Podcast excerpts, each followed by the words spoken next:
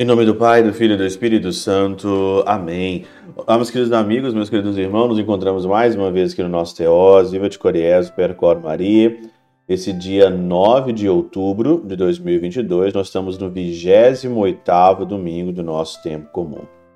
O evangelho de hoje, ele é aqui de Lucas 17, 11 a 19, é aquela passagem aonde Jesus estava passando por Jerusalém, chegando até a região da Samaria e da Galiléia e ele encontra ali, pelo meio do caminho, dez leprosos. E aí, os dez leprosos gritam: Senhor, salvai-me, ou, ou curai-me aqui, né? E aí então o Senhor então curou-os, eles ficaram limpos e foram embora.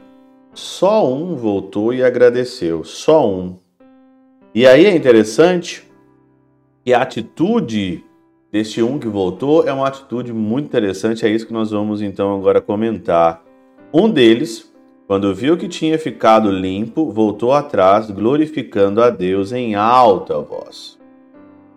E prostrou-se por terra a seus pés, dando-lhe graças.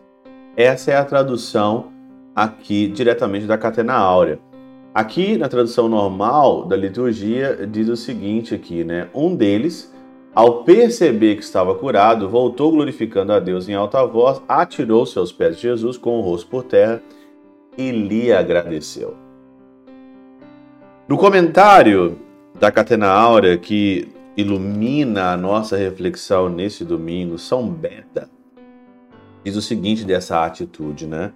E prostrou-se por terra porque recordando-se dos males que havia cometido, vexou-se. Por que, que ele caiu com o rosto em terra? Porque ele lembrou daqueles males que ele estava fazendo, que ele fez? Talvez a pergunta é essa: por que, que ele ficou leproso? Por que, que ele está leproso? Por que, que ele ficou com essa pele aqui escura Significa o que aqui essa pele escura?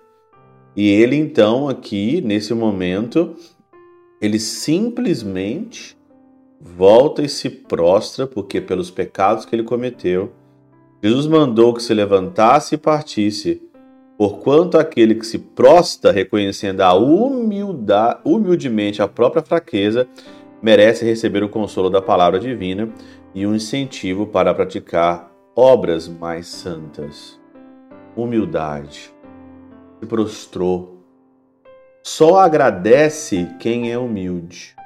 Só agradece, como disse Santa Teresa de Ávila, aquele que tem a capacidade de entender que nada de bom vem de nós, e tudo de bom vem de Deus.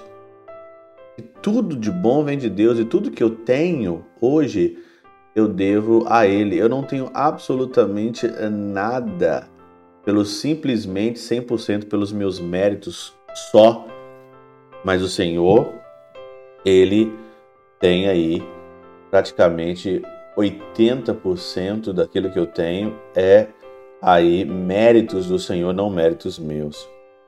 E diz ainda mais: Mas se a fé salvou aquele homem que deu graças, a malícia perdeu os que não cuidaram em dar glória a Deus pelos benefícios recebidos. A malícia dos nove se perderam porque não deram graças àquilo que realmente deveria dar graça. A fé salvou um homem e reconheceu a sua humildade, voltou em alta voz dando graças ao Senhor. A malícia, por não agradecer o Senhor, escambou os nove que não voltaram atrás. Esse número nove, Santo Agostinho diz o seguinte, que também na Catena Áurea, que é muito interessante o comentário do 9 e do 10. Né? Estes, pois, quedos na imperfeição, perfazem o número 9, porque necessitam de mais um para formar uma espécie de unidade que é 10. Então, 9 sempre vai faltar, necessita de algo.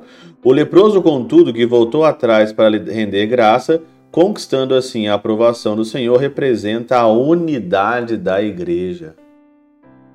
E a igreja tem a sua unidade, diz Santo Agostinho, por esse leproso e por reconhecer a sua humildade.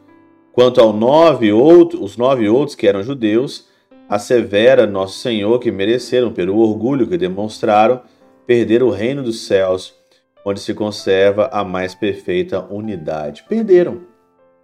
Receberam talvez algum benefício ali é, na vida, que foram limpos, mas perderam o reino dos céus. E acontece isso com muita gente.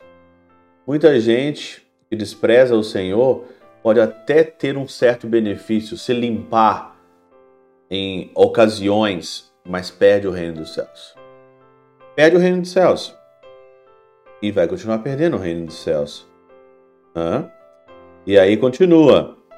Por outro lado, aquele que tornou, que era samaritano, que significa guardião, rendeu graças a Deus. Nove que tiveram que foram limpos e curados, receberam alguns benefícios, mas não agradeceram ao Senhor, por isso perderam o reino dos céus. Olha como nós estamos falando aqui da unidade do Senhor, né? Depositarei em ti minha fortaleza e conservou a unidade do reino com humílima gratidão. Nós estamos falando aqui da unidade da igreja, como que aqui hoje, nesse contexto, fica tudo muito mais claro para nós que nós temos de fato que congregar na nossa religião. Eu estou falando congregar é de estar agregado, agregado na unidade. Quando você pensa na igreja, você pensa mesmo que falta alguma coisa para você. Nós somos a multidão das pessoas que agradecem o Senhor por aquilo que nós temos. E essa multidão que agradece o Senhor por aquilo que você tem, a gente forma uma unidade, porque o objetivo nosso mesmo é aqui chegar no reino dos céus, é ter o reino no nosso coração, é chegar até a vida eterna. E por isso, precisamos passar pela unidade da igreja nessa vida, voltar a reconhecer os nossos pecados, agregar a igreja e chegar até o reino dos céus. Olha o contexto maravilhoso dessa passagem aqui de hoje. Pela intercessão de São Chabel de Mangluf, São Padre Pio de Peltrautina, Santa Teresinha do Menino Jesus e o Doce Coração de Maria, Deus Todo-Poderoso vos abençoe. Pai, Filho e Espírito Santo, Deus sobre vós e convosco permaneça para sempre. Amém.